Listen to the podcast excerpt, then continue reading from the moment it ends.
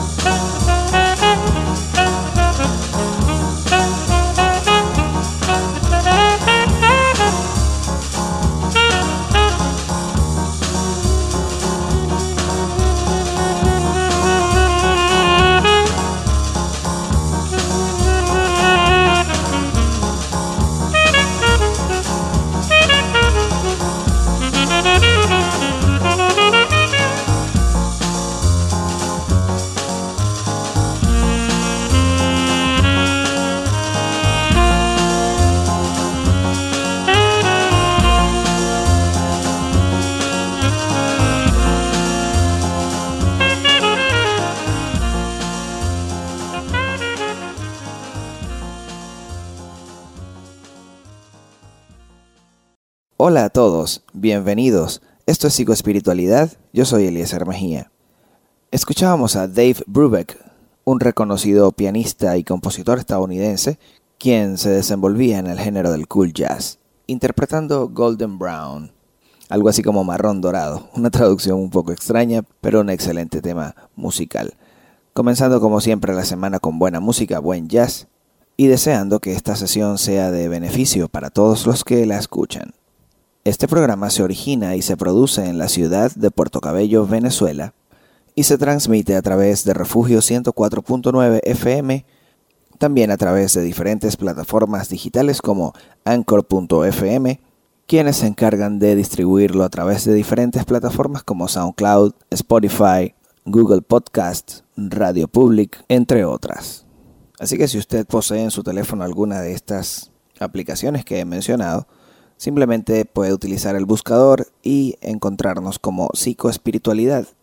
Quienes tienen Android y tienen todo el paquete de Google también tendrán a la mano seguramente la aplicación de Google Podcast, pues también ahí pueden encontrarnos como psicoespiritualidad con Eliezer Mejía. Nuestro deseo, como siempre en cada sesión, es beneficiarlos y poner a su alcance los conocimientos de la palabra de Dios y también de las teorías de la psicología que tanto bien nos hace esta combinación. Y quiero recordarles hoy que psicoespiritualidad es la integración clínica de la psicología con la espiritualidad. No se trata de un invento nuevo, no se trata de un capricho personal ni de algún grupo o sector interesado en el tema, sino más bien de un amplio grupo que ha encontrado en la psicología y la espiritualidad herramientas muy, pero muy útiles para el desarrollo y el bienestar integral de quienes así se permiten y se regalan la oportunidad de crecer de esta forma, de esta forma integral. Pues ya sabemos que hay quienes cuidan muy bien su cuerpo en cuanto a alimentación, ejercicios y otra serie de cuidados pertinentes propios para el cuerpo humano como ente biológico y eso está muy bien. Pues también es importante el cuidado de nuestra psique, de nuestra mente, así como el de nuestro espíritu nuestra alma, al tiempo que nuestra socialización. Y para hablar de eso, hoy tengo un tema por demás interesante, uno de mis favoritos, pero creo que también se va a convertir en uno de sus temas favoritos porque porque viene a complementar una serie de habilidades necesarias para el día a día. Y ese es nuestro fin, fomentar estilos de vida saludables. Hoy voy a hablar de habilidades para la vida. Es un título que se le ha entregado a una compilación breve de 10 habilidades necesarias y fundamentales para desarrollarnos en la vida. Estas habilidades van más allá de las capacidades que cada uno posee para ejercer o desarrollar algún oficio, profesión, o quizá un deporte, o quizá la música, o quizá el arte o la pintura. Se trata más bien de algunas habilidades necesarias para un mejor desarrollo em, emocional, psicológico, y de eso se trata este interesante tema. Me gusta ser muy sincero al momento de acreditar lo que se produce lo que se escribe, lo que se graba, lo que se filma y todo esto, ¿no? Y respeto la autoría y los derechos de quienes son creadores de algún contenido. Lo hago así porque me gusta también que se respete lo que yo voy creando en el camino. Pero en esta ocasión voy a sustentar el tema de habilidades para la vida a través de un artículo publicado en un sitio web español que se llama Consumer, consumer.es. Pero si ustedes van a internet y quieren leer acerca de habilidades para la vida, van a encontrar muchas, muchas publicaciones. Sin embargo, y en medidas generales, son las mismas 10 habilidades principales para la vida que hoy les voy a compartir. Y vamos a desarrollar cada una un poquito. Ahí sí voy a poder expresar algunas ideas personales. Pero antes quiero recordar que también la palabra de Dios tiene para nosotros muchos pasajes bíblicos que hablan de habilidades. Eh, en este caso, habilidades como las que mencioné hace un momento, habilidades para hacer un oficio o para tocar un instrumento o para hacer ciertas actividades donde se requiera la capacitación, el, talento o sencillamente la habilidad. Y vemos muchos hombres desde el Éxodo prácticamente. Bueno, yo me atrevo a ir más atrás, desde Génesis. Eh, Dios le encargó a Adán la laboriosa tarea de, identificar toda su creación, de poner nombre a los animales y hacer muchas actividades dentro del jardín del Edén.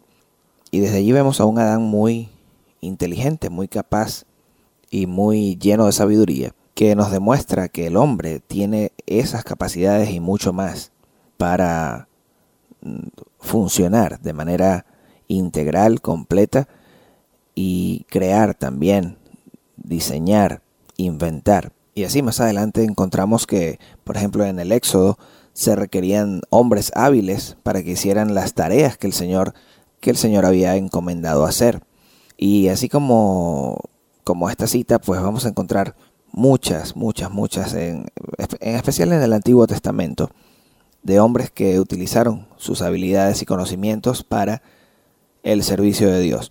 También encontramos hombres que no fueron muy hábiles, otros que no fueron muy inteligentes y otros que no supieron manejar de forma adecuada o ideal su carácter, su fuerza. Tal es la historia que conocemos ya de Sansón y así también de otros hombres, incluso que anduvieron muy cerca de Jesús y todavía les costó controlar su carácter, su temperamento, su forma de reaccionar. Y como la mayoría de nuestra audiencia es cristiana, pues ya conocemos y hemos leído seguramente en algún momento algunos de estos pasajes de los cuales he hecho alusión. Y como ya conocemos estos temas, pues vamos a aprender un poco acerca de lo que nos dice la psicología con respecto a a las habilidades para la vida. Leemos el artículo de consumer.es. Las personas como seres sociales se ven obligadas a establecer relaciones con sus semejantes, ya sea en el entorno familiar, educativo, laboral o de ocio. Sin embargo, no siempre es fácil desenvolverse en un determinado contexto social, y no es debido a la falta de capacidades, sino porque no se han adquirido las habilidades necesarias para hacerlo. Dentro del ámbito de la salud, se ha demostrado que enseñar a desarrollar estas habilidades es la forma más eficaz para establecer comportamientos saludables, tanto de manera individual como colectiva. Ahora bien, ¿qué son las habilidades para la vida? Definiciones que ilustren el significado de habilidades para la vida hay muchas. Algunos autores se refieren a ellas como las destrezas para conducirse por la vida de manera hábil y competente, dentro de las posibilidades sociales y culturales de cada uno. Actúan como enlace entre los factores que motivan el conocimiento, las actitudes, los valores y promueven que se generen factores de protección frente a problemas psicosociales derivados del entorno. También ayudan a saber cómo enfrentarse a las exigencias y desafíos que la vida pone por delante. En general se identifican tres clases de habilidades, las sociales o interpersonales, como la comunicación asertiva, la empatía, entre otras. También las cognitivas, por ejemplo la toma de decisiones o el pensamiento crítico, y las habilidades para el manejo de las emociones, como el estrés. Son 10 habilidades para la vida y hoy en psicoespiritualidad vamos a compartir este tema y vamos a aprender cuáles son y cómo podemos practicarlas. En pocos minutos comenzaré a desglosar estas 10 habilidades. Si usted desea tomar nota de ellas, pues simplemente tome el título de estas 10 habilidades porque una vez que desarrollemos cada una, pues usted va a recordar lo que realmente quieren expresar estas ideas principales. Continuemos. Las habilidades han sido adoptadas como estrategia para la promoción de la salud, sobre todo en países de América Latina y el Caribe, como línea de trabajo de la Organización Mundial de la Salud y la Organización Panamericana de Salud, que en la década de los años 90, y solo centrado en destrezas psicosociales, comenzó a difundir materiales pedagógicos diseñados en promover estas habilidades en los centros educativos. Ahora recuerdo también que esta era una materia electiva en nuestra casa de estudio, la Universidad Arturo Michelena, y ofrecía un semestre completo para estudiar estos tópicos de las habilidades para la vida. A partir de entonces, la evidencia científica ha señalado que la enseñanza y el aprendizaje de estas habilidades son herramientas más eficaces para prevenir comportamientos dañinos que las intervenciones aisladas dirigidas a problemas específicos. Es decir, estas habilidades son mm, mucho mejores para prevenir los comportamientos dañinos que los trabajos que se puedan hacer de forma individual o específica y su rango de acción es mucho más amplio. De hecho, la Organización Mundial de la Salud reporta que los programas diseñados con el objetivo de que los adolescentes adquieran habilidades para la vida saludable, además de evitar el tabaquismo, mejoran las relaciones con los profesores y el rendimiento académico y disminuyen las faltas de asistencia al centro educativo. Incluso han demostrado ser mediadoras en las conductas problemáticas.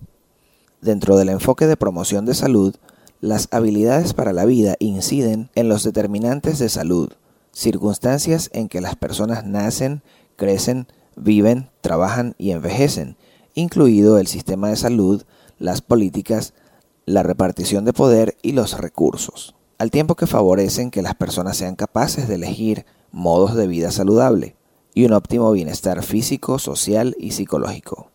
Por ejemplo, contribuyen a mejorar el entorno, a interactuar con los semejantes y a adquirir buenas prácticas de alimentación y actividad física, entre otras. Pues vamos entonces a entrar en materia. ¿Cuáles son las 10 habilidades para la vida? Las voy a mencionar todas y luego las vamos a desarrollar. Número 1, autoconocimiento. 2, manejo de emociones y sentimientos. 3. Manejo de la tensión y el estrés. 4. Comunicación asertiva. 5. Empatía. 6. Relaciones interpersonales. 7. Manejo de conflictos. 8. Toma de decisiones. 9. Pensamiento creativo. Y 10. Pensamiento crítico. Hablemos de la número 1. Autoconocimiento. Es la capacidad de conocerse, saber las propias fortalezas, debilidades, actitudes, valores y recursos personales y sociales con que cada uno cuenta para la vida y para enfrentarse a la adversidad. El autoconocimiento debe ser una tarea de todos, una tarea diaria. No podemos vivir el día a día sin conocernos, sin saber quiénes somos, sin saber cuáles son las cosas que nos molestan, que nos gustan, sin tener respuestas concretas de quiénes somos. Hágalo como una práctica, pregúntele a alguien cuál es su comida favorita. Algunos le van a responder muy rápido, otros van a, divagar porque nunca se han dedicado a saber mi comida favorita es esta, mi color favorito es este, lo que me molesta de la vida es esto, lo que más me gusta de la vida es aquello. Entonces por eso conocerse, saber cuáles son las fortalezas y debilidades de cada uno, es fundamental. Saber lo que queremos, saber lo que no queremos. Y es interesante que esta es la primera habilidad, porque a partir de ahí podemos nosotros entonces eh, desarrollar las demás. Por ejemplo, la segunda que habla de manejo de emociones y sentimientos. Si no conozco a mi propio ser, si no me conozco como individuo, cómo voy a ser capaz de manejar las emociones que llevo por dentro, los sentimientos que llevo por dentro. Entonces, esta primera habilidad para la vida, el autoconocimiento, es muy, muy importante. Conocernos a nosotros mismos, tomar, tiempo con nosotros. Algunos piensan que esto suena egoísta y anti, anti matrimonio, anti pareja, anti tantas cosas, ¿no? Pero esa dependencia enfermiza, tóxica de una persona con otra, a veces suprime la capacidad de un individuo autoconocerse. Estos espacios mm, sanos y de mutuo acuerdo, incluso como, como la Biblia los propone, hay propuestas en la Biblia para las parejas, en caso de que alguno quisiera estar un tiempo a solas con Dios, pues se abstienen de varias cosas para poder tener este tiempo de, de intimidad o de conocimiento de Dios. De la misma manera, pues las parejas, aunque se amen, aunque compartan la vida juntos, son dos individuos diferentes, de, provenientes de familias diferentes, a veces con el carácter diferente, con ideas diferentes, pero están juntos. Entonces, el, el que una persona pueda tomar tiempo para sí mismo, para decir, hoy me voy a sentar en la mesa, eh, si mi esposa salió, si mi esposo salió, me voy a sentar a la mesa, me voy a tomar un café conmigo. Algunos dicen que eso de tomarse un café conmigo o estar conmigo, ya vengo que voy a estar conmigo, es eh, algo malo, pero realmente no lo es. Es bueno tomar tiempo contigo, conocerte, saber quién eres, saber lo que quieres, lo que no quieres. Y eso te va a permitir proyectarte mejor incluso en tus relaciones interpersonales. Más adelante vamos a hablar de relaciones interpersonales, pero cerrando esta parte del autoconocimiento, es importante dedicarse tiempo, tomar tiempo con uno mismo. Eh, debe ser muy feo, debe ser muy feo, creo yo, eh, pararte al espejo y, caerte mal. O sea, me paro del frente del espejo y, y me caigo mal. O no me gusto, o no me quiero. Ama a tu prójimo como a ti mismo, amor propio. Es necesario tener algo de amor propio. Si no te amas a ti mismo, pues es muy difícil que puedas proyectar que otros te amen. Entonces, esto no es nada fuera de lo normal ni fuera de lo común. Es importante que cada individuo se conozca, se ame, se acepte, se quiera y sepa lo que quiere y lo que no quiere. Entonces hablemos de la segunda habilidad, manejo de emociones y sentimientos. La habilidad para explorar las propias emociones y saber cómo gestionarlas influye en el comportamiento de las personas. Las emociones de más difícil manejo, como la ira y la violencia, pueden tener resultados nocivos para la salud, sobre todo en las personas más jóvenes. Entonces es importante aprender a manejar las emociones y sentimientos. Esto es una habilidad, pero esto es todo un tema. Hablar de emociones y sentimientos es todo un tema. Voy a, voy a tratar de, de, en un minuto o dos explicarlo. Eh, tenemos la, la, errada idea, o algunas personas tienen la e, errada idea, de decir estoy emocionado cuando están contentos, cuando están felices, cuando le regalan eh, un par de zapatos nuevos, un anillo nuevo, un reloj nuevo, un carro nuevo, un yate nuevo. Estoy emocionado. Y hay, una, hay un error allí en pensar que la emoción tiene que ver con la alegría y todas las cosas buenas que nos pasan. Y estoy de cumpleaños hoy, estoy emocionado. Y llegó mi hijo de viaje, estoy emocionado. Eh, y todo esto. Pero nadie dice, estoy muy emocionado porque se murió mi papá. Estoy muy emocionado porque se murió mi hijo, mi primo, mi tío.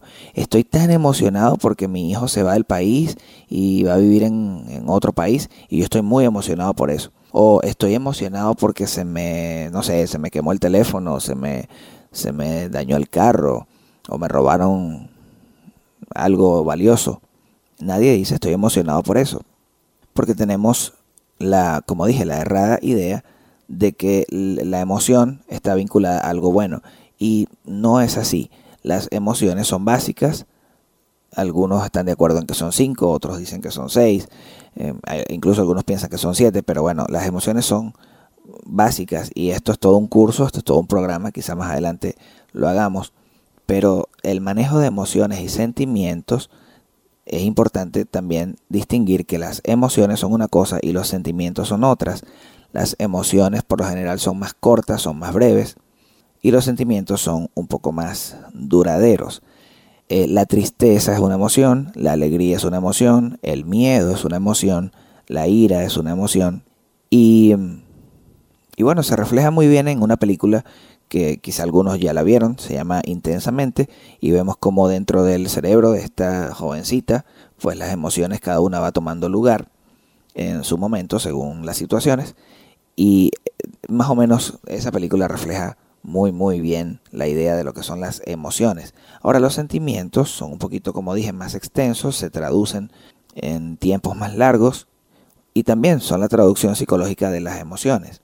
Si yo estoy muy contento por estar con alguien todo el día y esa persona me hace muy feliz y yo me siento muy bien con esa persona cada vez que la veo, cada vez que la tengo cerca, pues es posible que yo desarrolle un sentimiento de amor y lo contrario.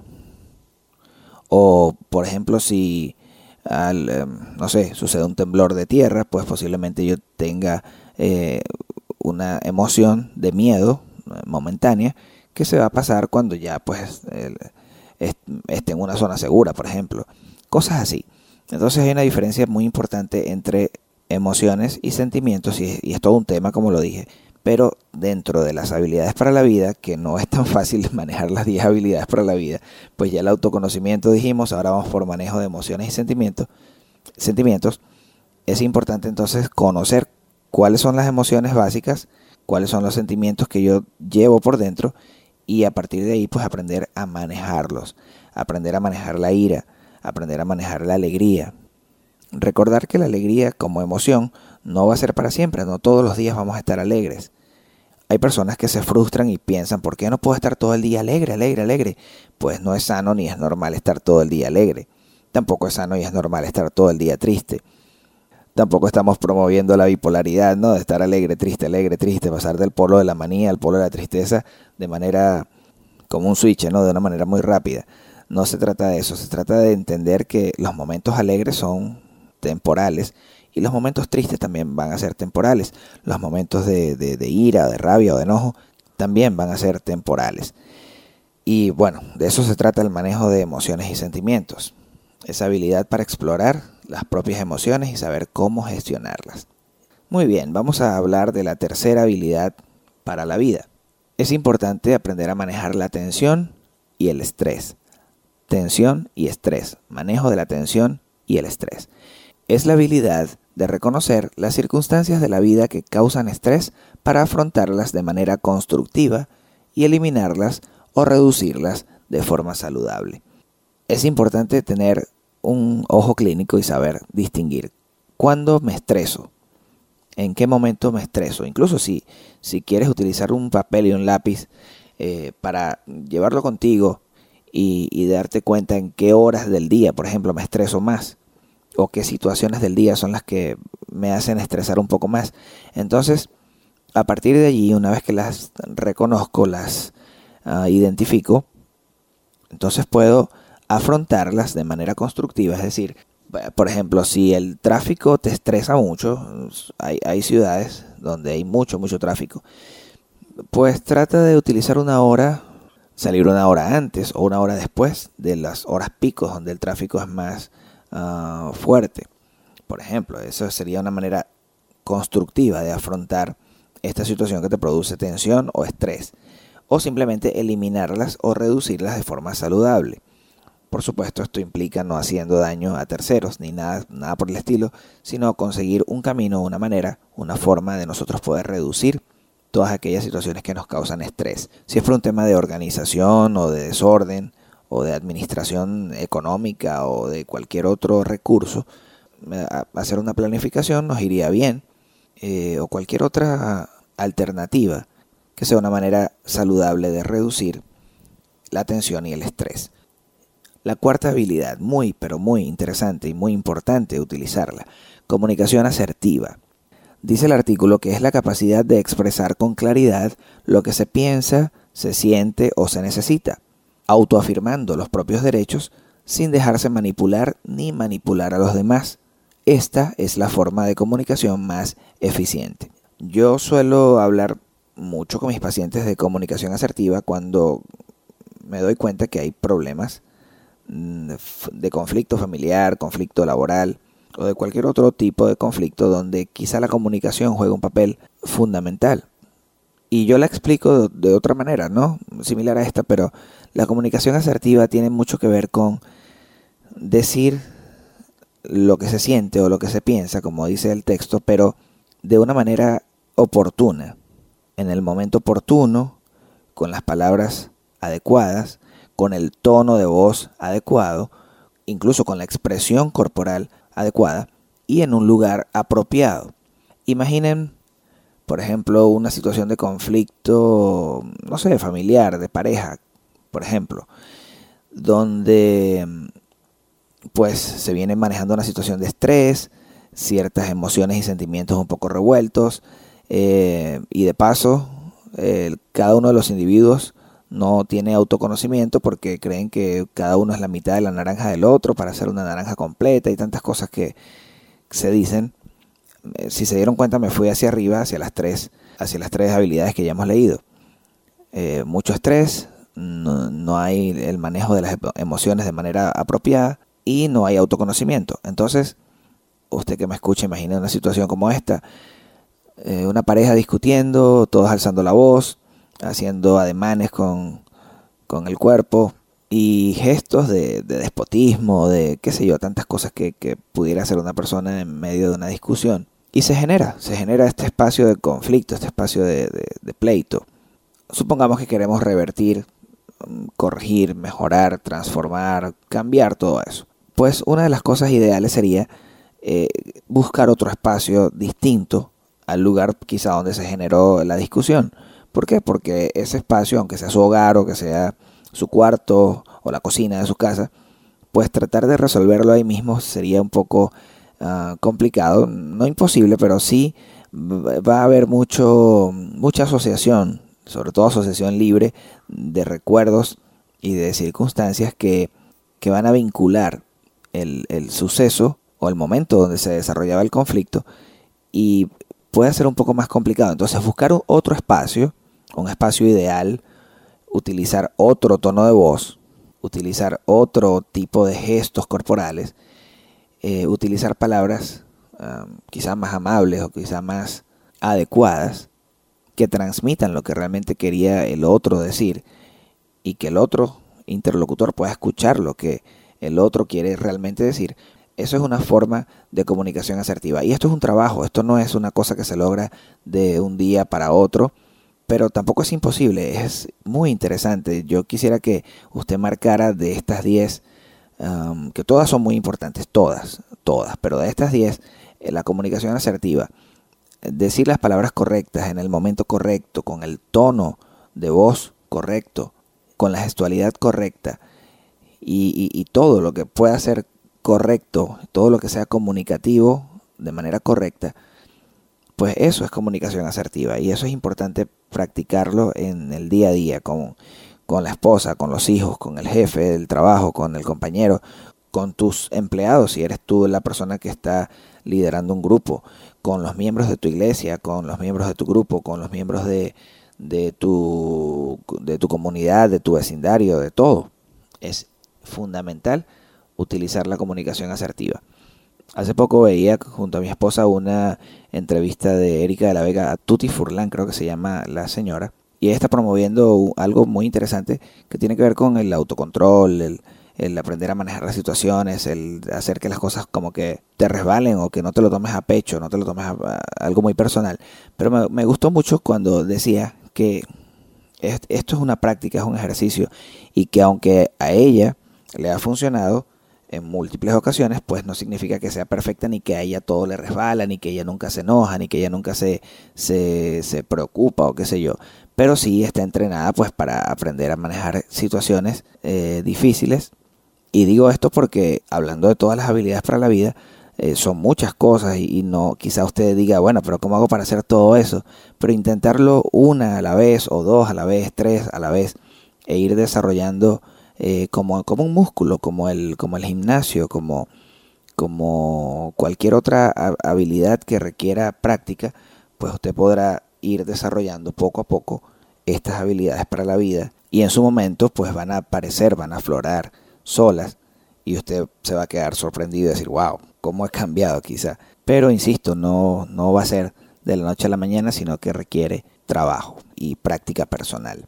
Así que la comunicación asertiva es muy, muy, muy importante para todo, para la vida. Vamos a revisar la quinta habilidad y es la empatía. La empatía es la habilidad para imaginar cómo es la vida de otra persona o qué siente esta persona, es ponerse en su lugar para comprender mejor sus reacciones, sus emociones y sus opiniones. Tener empatía ayuda a aceptar la diversidad y mejora las relaciones interpersonales. Ser empático también involucra las emociones propias. Si se siente lo que sienten los demás, es porque se comparten los sentimientos. Esta es una habilidad muy, esta es una habilidad realmente muy hermosa. Ponerte en los zapatos del otro, detenerte a escuchar al otro, ver cómo se siente el otro. Estos temas van siempre de la mano porque la empatía es parte de la inteligencia emocional, que podemos tener una sesión más adelante solo para hablar de inteligencia emocional. Hay un autor, Daniel Goleman, quien es el creador de todo este tema de la inteligencia emocional, pero ahí se habla mucho de la capacidad de tanto conocer tus propias emociones como conocer las emociones de los demás. Y, bueno, eso es otro programa, pero la empatía tiene mucho que ver con esto también. Eh, la capacidad de ponerte en, el lugar del otro y saber cómo se siente, por qué esa persona está diciendo lo que está diciendo, por qué esa persona está pensando como está pensando.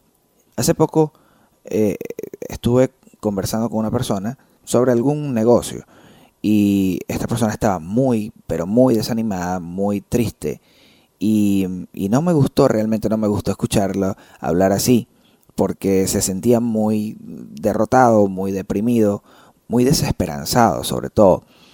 Y me dijo, no, yo no voy a continuar con esto, ya estoy cansado, ya eh, mis, mis, socios no, no, no, han dado la talla, eh, los proveedores no me, no me responden, en fin, no, no quiero continuar más con esto.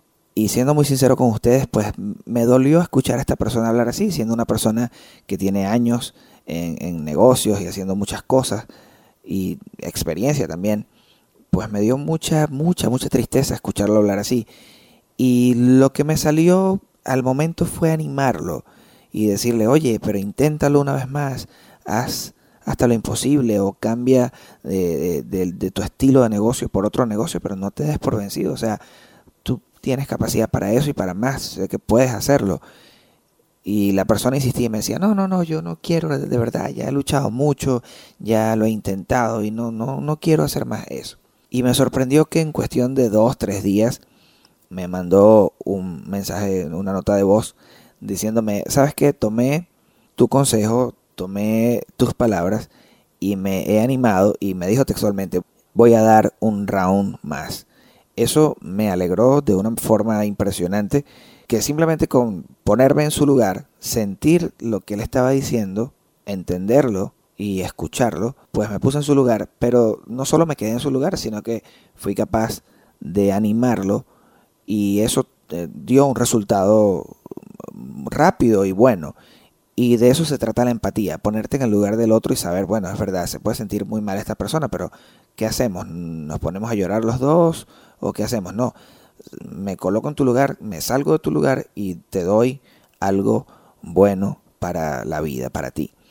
Es muy interesante poder tener empatía con los demás, con nuestra familia, con nuestros vecinos, con nuestros amigos, con nuestros con las personas que van eh, en la calle, con todo el mundo, con nuestros hermanos en la iglesia, con con todo el que nos rodea. Hasta el momento ya hemos revisado cinco habilidades para la vida. Vamos a escuchar buena música y al regreso continuamos con las habilidades restantes.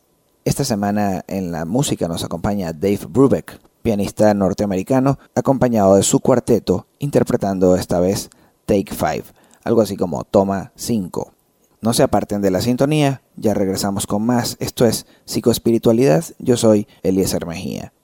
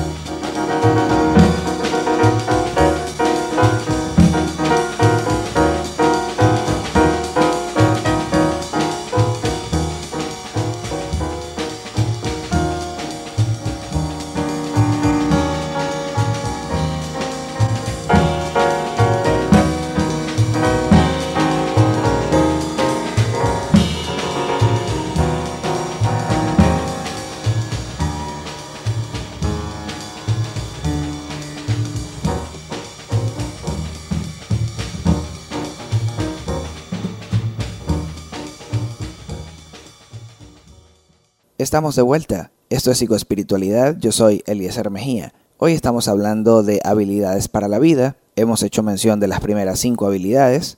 Autoconocimiento, manejo de emociones y sentimientos, manejo de la tensión y el estrés, comunicación asertiva, empatía.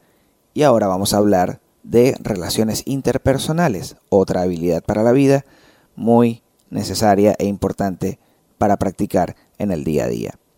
Las relaciones interpersonales tienen que ver con la capacidad de establecer y mantener relaciones interpersonales para interactuar de modo positivo con las personas de su entorno, sobre todo con el entorno familiar, y a la vez terminar o cortar con las relaciones que sean tóxicas, esto es, aquellas relaciones que bloquean el propio crecimiento personal. Se añade un poco más de trabajo a la vida diaria con esto de las relaciones interpersonales, porque tiene que ver con la capacidad de mantener relaciones sanas, positivas, sobre todo en el entorno más cercano y también con el resto del entorno, con el vecino, con el amigo, con los compañeros de trabajo, con las autoridades de gobierno. Y por otra parte, pues habla de el terminar con relaciones tóxicas. Se ha puesto muy de moda este término tóxico dentro de la psicología. Eh, me atrevo a pensar que la primera persona que lo, o, quien lo popularizó fue el señor Bernardo Estamateas, autor del libro Gente Tóxica. Excelente recomendación, por cierto, para quienes lo quieran leer. Eh, este, este señor Bernardo Estamateas también es pastor y es psicólogo argentino. Y, y bueno, eh, desarrolla ahí toda una idea de lo que tiene que ver con las relaciones y la gente tóxica. A veces terminar no necesariamente eh, implica un divorcio o la separación física de un matrimonio o de algunas relaciones de amistad o qué sé yo, sino más bien terminar con lo que interfiere en la relación interpersonal. Yo creo que podemos eh, cortar con los círculos viciosos o con las ah, situaciones que hacen daño a las relaciones interpersonales sin necesidad de odiar, sin necesidad de maltratar, sin necesidad de, divorciarte. Hay casos muy puntuales, ya eso es otra cosa. Eh, pero en este caso, eh, las familias que no están desarrollando, por ejemplo, buenas relaciones interpersonales, creo que pueden practicarlo y con todo lo anterior que hemos visto, sobre todo el tema de la comunicación asertiva, pues vamos a comenzar a ver resultados muy, eh, eh, muy notorios y de forma rápida. Entonces, eh, es una habilidad para la vida la capacidad de tener buenas relaciones interpersonales, sanas relaciones interpersonales, siempre actuando desde un modo positivo y eliminando todo lo que pueda ser tóxico para la relación. Esto nos lleva a la habilidad número 7, que es el manejo de conflictos. Dice el artículo, aceptando que el conflicto es parte de la condición humana, el reto está en desarrollar estrategias constructivas, es decir, que ayuden a manejarlos de manera que sean un estímulo para el desarrollo y favorezca el cambio y el crecimiento personal. Esta habilidad en los jóvenes ayuda a reducir la ansiedad. Lo voy a repetir porque es muy interesante. El manejo de conflictos. Dice así, aceptando que el conflicto es parte de la condición humana, el reto está en desarrollar estrategias constructivas, es decir, que ayuden a manejarlos de manera que sea un estímulo para el desarrollo y favorezca el cambio y el crecimiento personal.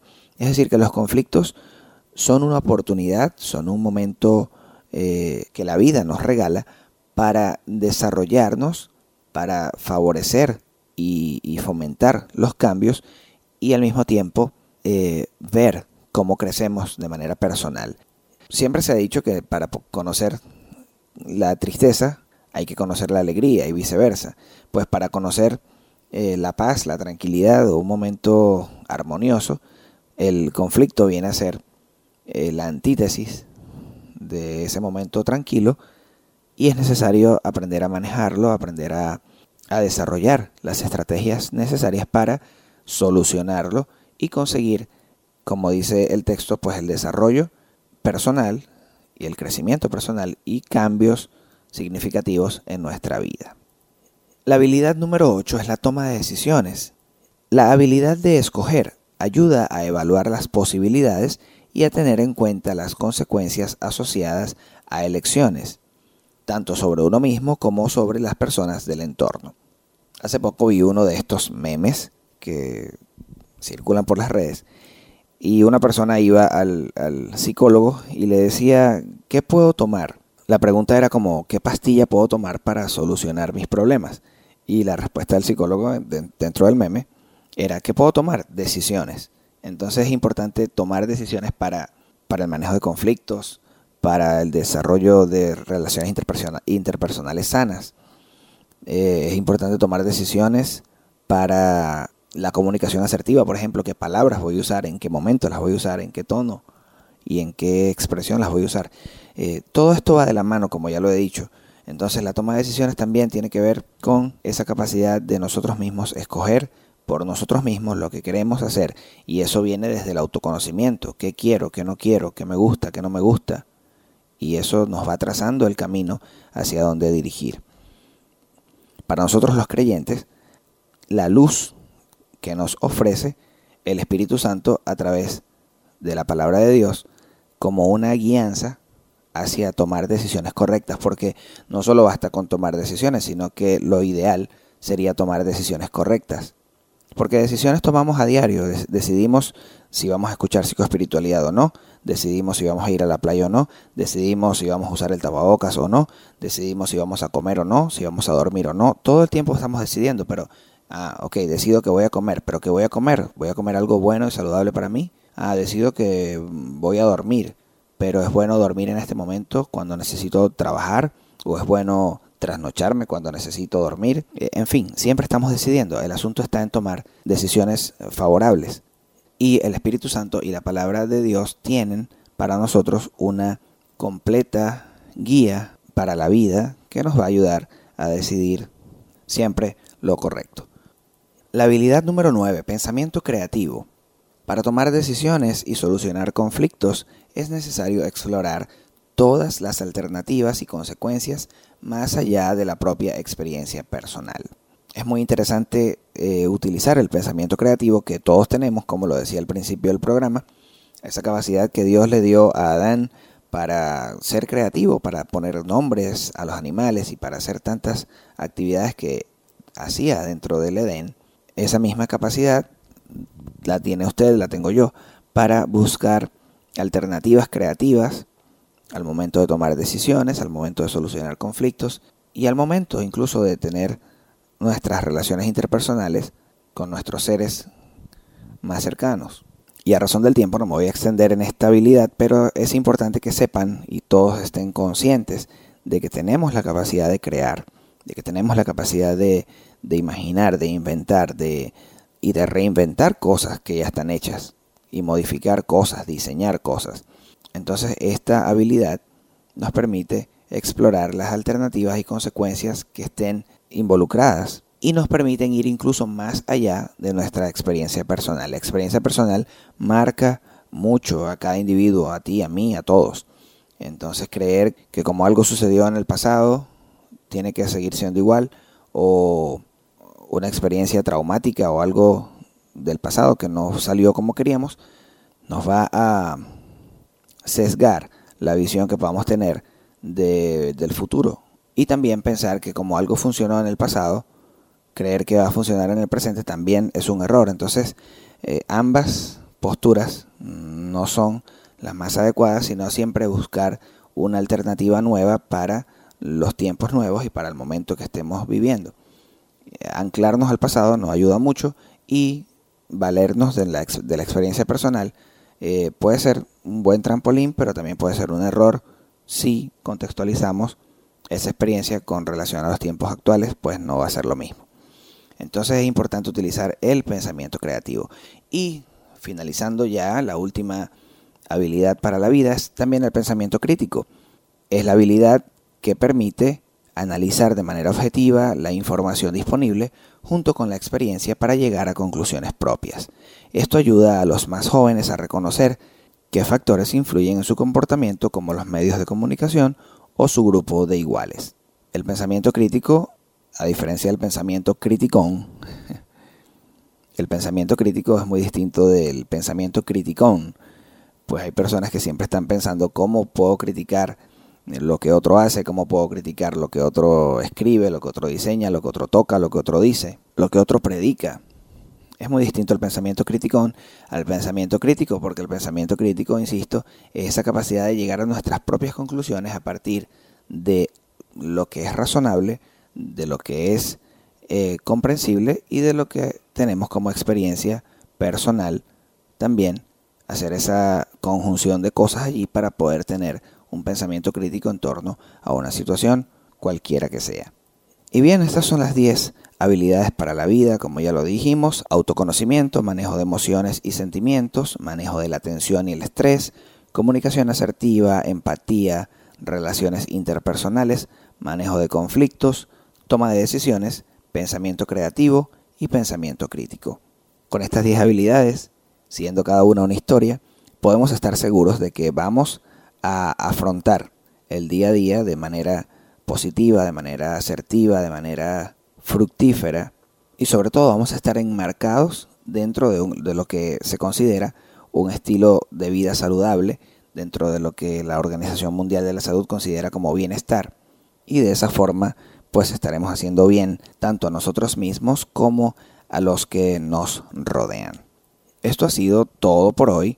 Sé que va a ser de beneficio para aquellos que tengan a bien practicarlas, desarrollarlas y ejercitarse en cada una de estas habilidades para la vida.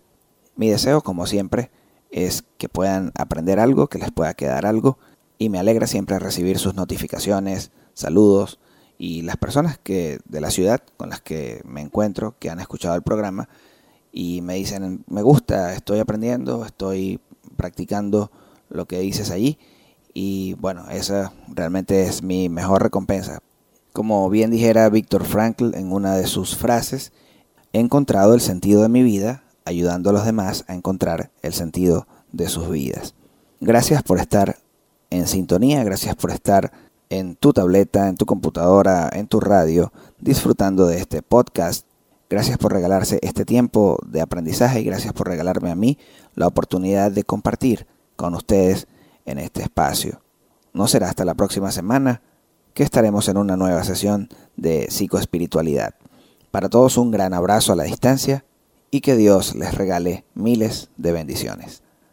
Si necesitas ayuda psicológica profesional y estás en Venezuela, llama o escribe al número 0412-748-2031 y fuera de Venezuela, más 58 412 748-2031 y contacta a Eliezer Mejía. Pide una cita en línea o presencial con anticipación. Gracias por estar en sintonía y no olvides seguirnos en Instagram, arroba psicoespiritualidad, arroba Eliezer Mejía y arroba UDETIPC.